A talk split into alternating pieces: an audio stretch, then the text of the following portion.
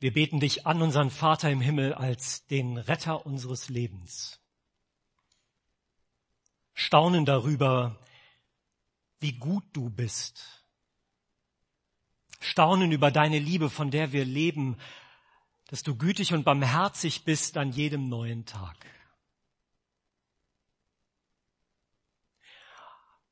Unser Leben gehört ganz dir. Das haben wir gesungen, das bekennen wir. Das soll unser Leben prägen mit dem, was wir sind, was wir tun, was wir sagen, was wir denken. Du bist der Herr und wir beten dich an. Amen.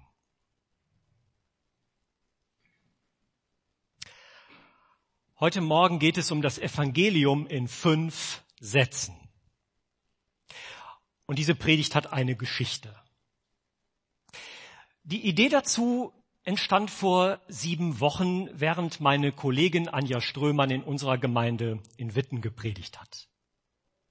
Ich saß und habe in Ruhe zugehört.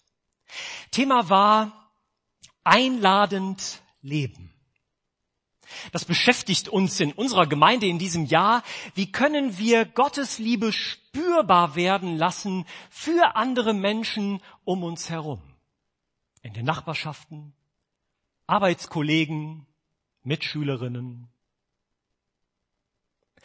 Einladend Leben war das Thema und Anja erzählte in der Predigt aus ihrer Zeit in Indien. Sie war für einige Monate dort und bekam in dieser Zeit eine Aufgabe, die für sie ziemlich herausfordernd war. Jemand stellte ihr die Aufgabe, fasse doch mal das Evangelium von Jesus Christus in fünf Sätzen zusammen mit der Idee dahinter, dass du auf diese Art und Weise weitergeben kannst, was deinen Glauben ausmacht. Anja erzählte das und sie weckte meine Neugier. Ich habe gedacht, jetzt bist du mal gespannt. Welche fünf Sätze werden das sein, die die gute Nachricht von Jesus Christus so zusammenfassen, so auf den Fokus, dass man sie sich einprägen und dass man sie weitergeben kann? Aber leider hat Anja ihre fünf Sätze an diesem Sonntagmorgen nicht verraten. Die Predigt ging dann anders weiter.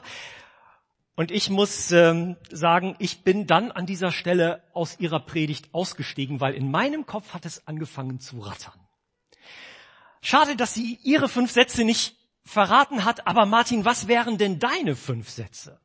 Was wären deine fünf Sätze, die du formulieren würdest, um die gute Nachricht von Jesus Christus zusammenzufassen. Um das zu fokussieren, was mir konkurrenzlos wichtig ist. Denn darum geht es doch. Oder? Wenn ich die Lieder, die wir miteinander gerade gesungen und gebetet haben, es waren ja gesungene Gebete, wenn ich die verfolge, dann geht es doch darum, dass wir den Gott ehren, der uns konkurrenzlos wichtig ist. Also vor sieben Wochen saß ich dann in diesem Gottesdienst und ich habe auch mich hinterher bei Anja entschuldigt, dass ich ihr nicht weiter zugehört habe ähm, und hoffe, dass äh, das ist meine herzliche Bitte jetzt. Ja, ihr ahnt, das ist meine herzliche Bitte jetzt, dass ihr es anders macht als ich dass ihr jetzt nicht aus diesem Gottesdienst aussteigt, also zumindest nicht gedanklich, sondern ein bisschen bei mir bleibt. Und ich verspreche euch, ich habe auch eine gute Idee, wie ihr hinterher diese Gedanken aufgreifen und für euch vertiefen könnt. Seit sieben Wochen begleiten mich meine fünf Sätze und ich möchte sie gerne heute mit euch teilen. Aber bevor ich das tue, wage ich eine kleine Herausforderung weil ich dich ermutigen und herausfordern möchte, mal einen Moment lang darüber nachzudenken, welche Sätze fallen dir ein, um das zu beschreiben, was dir konkurrenzlos wichtig ist. Vielleicht denkst du an den Bibelvers aus Johannes 3, Vers 16. Sabine hat ihn vorhin gelesen. So sehr hat Gott die Welt geliebt, dass er seinen einzig geborenen Sohn gab, damit alle, die an ihn glauben, nicht verloren gehen, sondern ewiges Leben haben. Könnte ja so ein Kernsatz sein. Also, meine Einladung, Was wären deine fünf Sätze oder vielleicht erstmal nur einer oder zwei und Linda und Norman werden jetzt gleich so ein bisschen Musik machen, instrumental einen kleinen Teppich ausbreiten. Und ich möchte euch ermutigen, mal, bevor ich gleich meine fünf Sätze verrate, den einen oder anderen Satz für euch zu formulieren. Was macht die gute Nachricht für dich aus?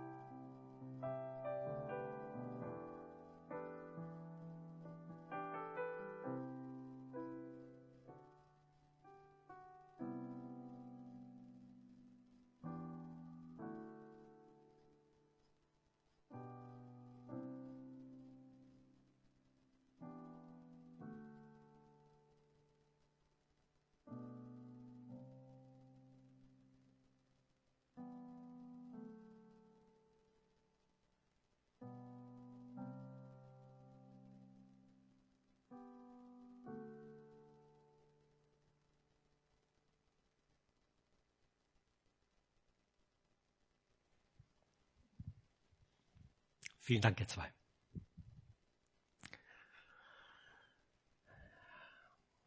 Meine Überlegung war, diese fünf Sätze sollen kurz und prägnant sein. Ich will sie mir ja gut einprägen können. Und wenn jemand mit mir ins Gespräch kommt über den Glauben, will ich ja nicht sagen, also ja, ich muss mal kurz noch was nachlesen oder ich ziehe den Telefonjoker und rufe mal eben jemanden an, sondern ich will sie präsent haben. Und sie sollen bei mir beginnen, bekenntnisartig sein. Auch weil ich wahrnehme, dass in unserer Zeit Menschen heute weniger nach der Wahrheit von Glaubenssätzen fragen, sondern wissen wollen, was habe ich davon? Wie profitiere ich davon? Und es sollen Sätze sein, die so etwas sind wie ein Sprungbrett, kurz und prägnant, auf die ich springen kann um vielleicht ein bisschen mehr noch zu erzählen von dem, was mir wichtig ist. Und genau das möchte ich heute Morgen machen. Ich teile meine fünf Sätze mit euch. Vielleicht sind es auch eure Sätze, vielleicht auch nicht. Ich möchte bekenntnishaft erzählen von dem, was mir wichtig ist, in der Hoffnung, dass euch das bewegt oder auch inspiriert. Mein erster Satz. Ich bin geschaffen. Ich bin Kind meiner Eltern, Brigitte und Friedrich Wilhelm. Und das schon seit fast 49 Jahren. Aber ich bin auch und ehrlich gesagt will ich sagen, vor allen Dingen Geschöpf meines Schöpfers. Das ist mir für mein Leben, für meine Identität unglaublich wichtig. Zu entdecken und zu verinnerlichen, ich bin geschaffen. Nicht einfach zufällig da.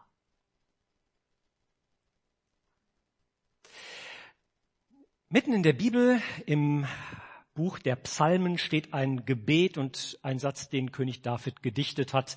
Psalm 139, Vers 14. Ich danke dir dafür, dass ich wunderbar gemacht bin. Wunderbar sind deine Werke, das erkennt meine Seele. Wunderbar gemacht. Das prägt meine Identität. Ich bin geschaffen bin Geschöpf eines Schöpfers. Und dieser Schöpfer hat sich etwas gedacht darin, dass es mich so gibt, wie ich bin und darin, dass es dich so gibt, wie du bist. Und zu entdecken, es gibt da eine Beziehung zwischen mir als Geschöpf zu meinem Schöpfer, ist prägend für mein Leben und entscheidend für meinen Glauben. Denn das war Gottes Idee uns Menschen zu schaffen als Gegenüber, in Beziehung zu ihm. Und wenn wir darüber nachdenken, was Glaube bedeutet, dann geht es ganz zentral um genau diese Beziehung von uns als Geschöpfen zu unserem Schöpfer. Deswegen will ich dich ermutigen, selber zu entdecken, dass du so wie du bist, einzigartig und unverwechselbar Geschöpf bist. Und dass du einen liebenden Schöpfer hast, der sich freut, wenn du in Beziehung, in Kontakt zu ihm lebst. Aber noch eine zweite Facette ist mir dabei wichtig. Zu verinnerlichen, ich bin ein Geschöpf, das gibt meinem Leben Würde und Wert. Jedem Leben gibt es Würde und Wert. Wahrzunehmen, wir sind Geschöpfe, die einen Schöpfer haben. Wahrzunehmen, dass Gott den Menschen als sein Gegenüber geschaffen hat, gibt jedem Menschen Würde und Wert. Das ist mir für mich unheimlich wichtig, mir vor Augen zu führen, mein Wert als Mensch liegt nicht darin, welche Staatsangehörigkeit ich habe. Mein Wert als Mensch liegt nicht darin begründet, was ich kann oder welche Erfolge ich erzielt habe. Mein Wert als Mensch liegt nicht darin begründet, was ich habe so sehr wird in unserer Zeit der Wert von Menschen an solchen Dingen gemessen. Aber ich bin überzeugt davon, diese Dinge sind vergänglich. Unsere Würde und Wert als Menschen liegt darin begründet, dass Gott uns geschaffen hat, ansieht, wertschätzt und liebt. Und das möchte ich dir heute Morgen sagen. Weil ich aus meinem eigenen Herzen und im Gespräch mit anderen Menschen immer wieder wahrnehme, wie sehr wir auf der Suche danach sind, wertgeschätzt zu werden und eine Würde als Menschen zu haben.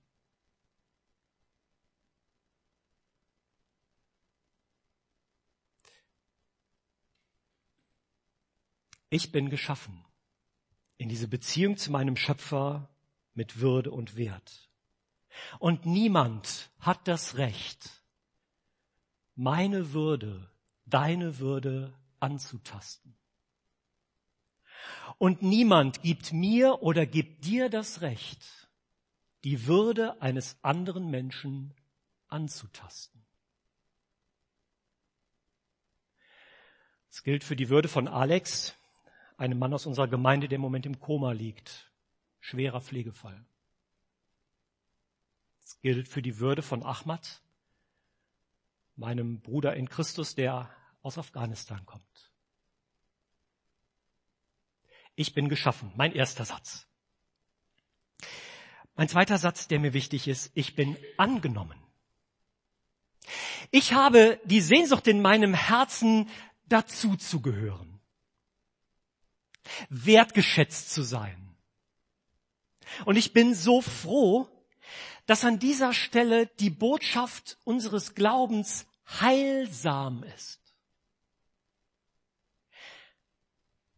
Und heißt, du bist angenommen durch den Glauben an Jesus Christus so, wie du bist.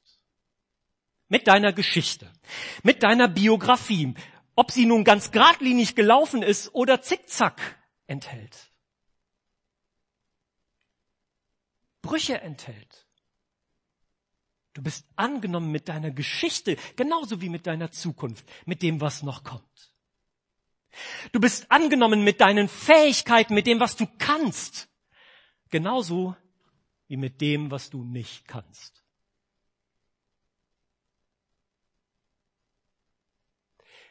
Du bist angenommen durch den Glauben an Jesus Christus mit deinen Erfolgen, mit dem, was dir gelingt, mit dem, was wir einander gerne zeigen, genauso wie mit deinen Misserfolgen, wo man sich manchmal denkt, Mensch, könnte ich das Rad noch mal zurückdrehen? Im Johannesevangelium heißt es Kapitel 1, wie viele ihn, gemeint ist Christus, wie viele ihn aber aufnahmen, denen gab er das Vorrecht, Gottes Kinder zu werden. Denen, die an seinen Namen glauben das Vorrecht, Gottes Kinder zu werden. Die Botschaft habe ich schon so viele Jahre verinnerlicht in meinem Herzen und so oft gepredigt. Sie hat trotzdem eine Schönheit und eine Sprengkraft. Weil es ein großer Schatz unseres Glaubens ist, angenommen zu sein als Gottes geliebte Söhne und Töchter, so wie wir sind. Wir leben ja in einer Zeit, in der man versucht, die Dinge zu optimieren und auch sich selber zu optimieren, rauszuholen, was geht, angetrieben davon, dass es immer besser sein könnte und oft im Hintergrund von einer Unzufriedenheit mit sich selbst. Und ich finde es so heilsam, dass Gott anders ist und dass seine Botschaft heißt, hey, Martin oder Kerstin oder Lothar oder wie auch immer du heißt. Durch den Glauben an Jesus Christus bist du angenommen als Gottes Kind, so wie du bist. Punkt.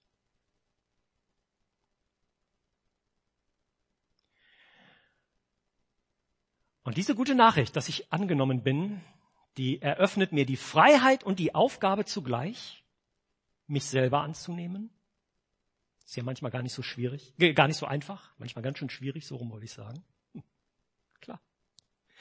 Mich selber anzunehmen, so wie ich bin. Und meinen Nächsten so anzunehmen, wie er oder sie ist. Nehmt einander an, wie Christus euch angenommen hat, zu Gottes Ehre. So steht's im Römerbrief. Mein dritter Satz. Ich bin befreit. Und dazu muss ich euch ein bisschen von meiner eigenen Wahrnehmung bei mir und auch bei anderen erzählen. Manchmal, ganz ehrlich, bin ich blind für das Gute. Denke hinterher nach, Mensch Martin, da gab es eine Situation, da hättest du was Gutes tun oder sagen können und du hast es nicht getan. Und ich ärgere mich darüber. Manchmal bin ich auch blind für das, was richtig gewesen wäre und habe in einer Situation anders entschieden, als es gut gewesen wäre. Und wünschte mir, manchmal hätte das mal anders gemacht. Und sagt, Mensch Martin, wie blind kannst du sein? Manchmal, das muss ich euch eingestehen, kann ich auch ganz schön hartherzig sein. Obwohl ich ja oft so als freundlich und zugewandt. Das bin ich ja auch im Grunde, so Wesen. Ne, aber, aber ich kenne auch die anderen Momente, in denen es bei mir im Herzen manchmal eng ist, wo ich kleinlich werde, wo ich lieblos umgehe mit anderen Menschen, wo ich das Haar in der Suppe finde. und wenig großzügig mit anderen bin.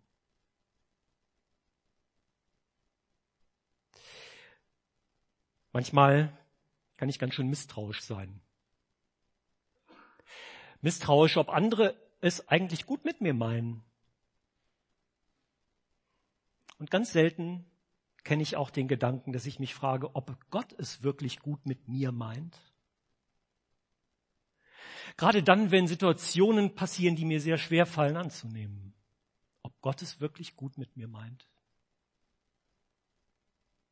Manchmal kann ich ganz schön egoistisch sein und vor allen Dingen meinen eigenen Vorteil suchen und den Vorteil meines Gegenübers dabei zurückstellen oder aus dem Blick verlieren. Manchmal lebe ich auf Kosten anderer. Und manchmal bin ich viel unfreier, als ich mir das selber eigentlich eingestehen will. Merke, dass meine Gedanken um Sorgen kreisen und ich sie einfach nicht loslasse. Manchmal Angst habe vor Situationen oder Menschen und ich merke, dass, dass das Potenzial hat, mich zu lähmen. Manchmal bin ich viel unfreier, als ich mir das selber eingestehe. Aus dem Blickwinkel der Bibel hilft sie uns zu verstehen, dass das Grundproblem an dieser Stelle unsere Entfremdung von Gott ist. Die Bibel nennt das Sünde.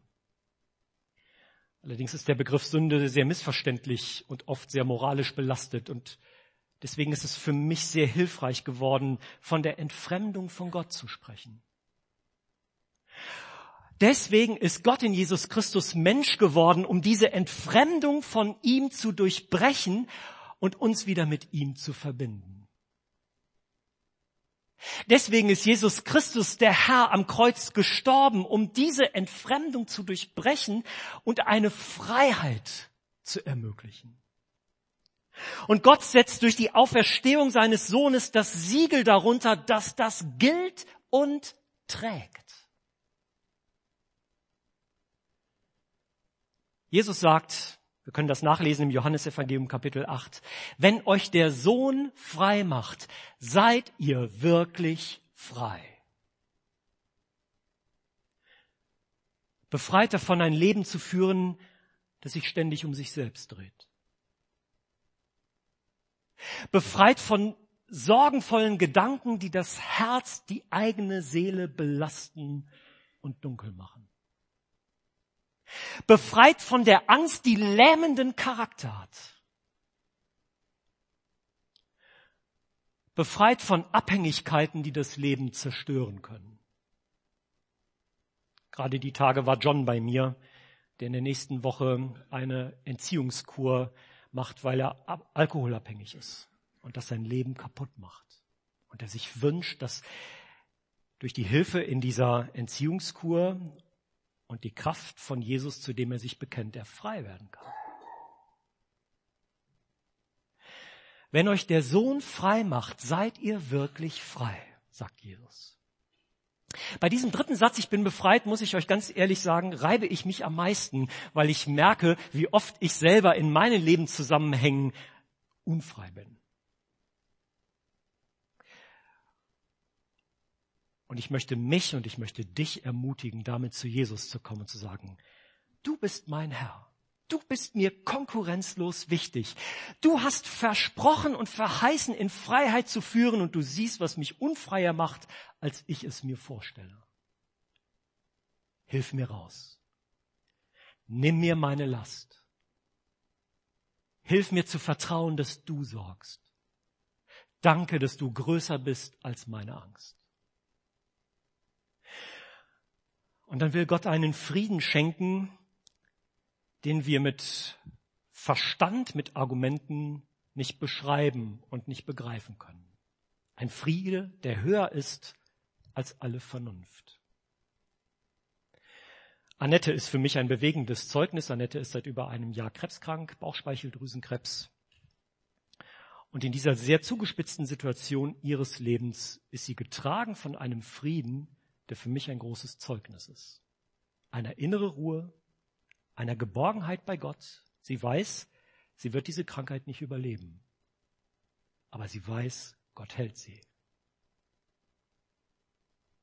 Ich bin geschaffen, ich bin angenommen, ich bin befreit. Mein vierter Satz heißt, ich bin nicht alleine. Es zieht sich durch die Bibel wie ein roter Faden, diese Zusage Gottes, fürchte dich nicht, ich bin mit dir. Und ganz unterschiedliche Personen aus der Bibel haben von Gott diese Zusage gehört, bekommen. Es gibt keine Zusage in der Bibel, die wir häufiger finden als diese. Das wird wahrscheinlich seinen Grund haben. Ich vermute, weil wir sie so brauchen. Fürchte dich nicht, ich bin mit dir. Sagt der Gott, in dessen Eigenname schon die Zusage drin ist, ich bin da. Also so wie Daniel Daniel heißt. Ja, oder Brigitte Brigitte. Nennt Gott sich bei seinem Eigennamen Yahweh und dieser Name übersetzt heißt, ich bin da. Hier und jetzt. In diesem Augenblick, in dem du mir zuhörst, ist Gott da. Aber auch morgen um 11.17 Uhr, wo auch immer du sein wirst, ist Gott da. Gott nennt sich bei seinem Namen Ich bin da und sagt mir und dir und jedem, der ihm vertraut, zu, du bist nicht allein. Ich bin bei dir. Das erfüllt sich zum Beispiel auch in Jesus Christus. Jesus, der den Beinamen trägt, Immanuel, Gott ist mit uns. Jesaja 7, Matthäus 1 kann man das nachlesen. Und dieser Jesus sagt zu denen, die ihm nachfolgen, ich bin alle Tage bei euch bis ans Ende der Welt. Egal wo du bist und egal wie es dir geht, ob du voller Freude die Welt umarmen könntest oder traurig und verzweifelt bist, Gott ist da. Du bist nicht allein.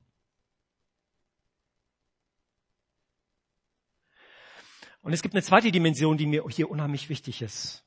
Das hat was mit uns als Gemeinschaft zu tun. Ich bin ja nicht alleine unterwegs als ein Mensch, der sagt, Gott ist mir konkurrenzlos wichtig. Wir sind als Gemeinschaft zusammen. Menschen, die Gott vertrauen und ihren Weg mit Gott gehen. Es gibt Gemeinde als eine lebendige, liebevolle und heilvolle Gemeinschaft von Menschen, deren Herr Jesus Christus ist. Lebendig, bunt, vielfältig. Liebevoll, weil sie von Gottes Liebe lebt und Liebe aneinander weitergibt. Und heilvoll, weil das Heil, die Rettung unseres Herrn mit seiner Kraft im Mittelpunkt steht. Und das in einer Zeit, in der es immer ruppiger zugeht. In der es immer mehr Menschen gibt, die einsam sind. Haben wir als Gemeinschaft hier eine starke Kraft, nach außen sagen und leben zu können, du bist nicht allein. Gott ist bei dir und wir sind als Gemeinschaft gemeinsam unterwegs. Und mein fünfter und letzter Satz. Ich bin hoffnungsvoll. Warum? Weil Gott ein Gott der Hoffnung ist. Die Hoffnung, die ist nicht in mir begründet, diese Hoffnung ist in Gott begründet. Den Christen in Rom schreibt Paulus Römer 15, Vers 13, der Gott der Hoffnung aber erfülle euch mit Freude und Frieden im Glauben der Gott der Hoffnung erfülle euch mit Freude und Frieden im Glauben, dass ihr immer reicher werdet an Hoffnung durch die Kraft des Heiligen Geistes. Begründete Hoffnung gewinnen, mich davon tragen lassen, weil Gott ein Gott der Hoffnung ist und es bei ihm keine hoffnungslosen Fälle gibt. Das Alte Testament erzählt viele Geschichten dazu.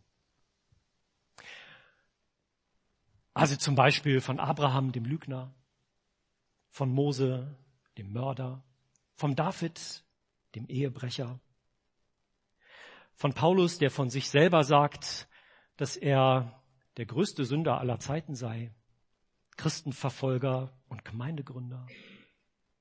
Also das sind sie jetzt mal nur so ein paar Schlaglichter. Was ist aus den Leuten geworden? Wie hat Gott sie gebraucht? In ihrem Leben, das alles andere als geradlinig gelaufen ist. Bei Gott gibt es keine hoffnungslosen Fälle. Auch Lebensgeschichten von Menschen unserer Zeit erzählen genau davon. Das macht Mut, weckt Hoffnung, dass Gott seinen Weg mit mir weitergehen wird und dass Gott seinen Weg mit dir weitergehen wird.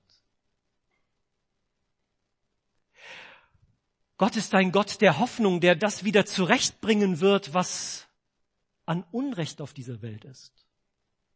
Wir Menschen werden es niemals schaffen, wirkliche Gerechtigkeit herzustellen, im Kleinen, im Großen auch nicht.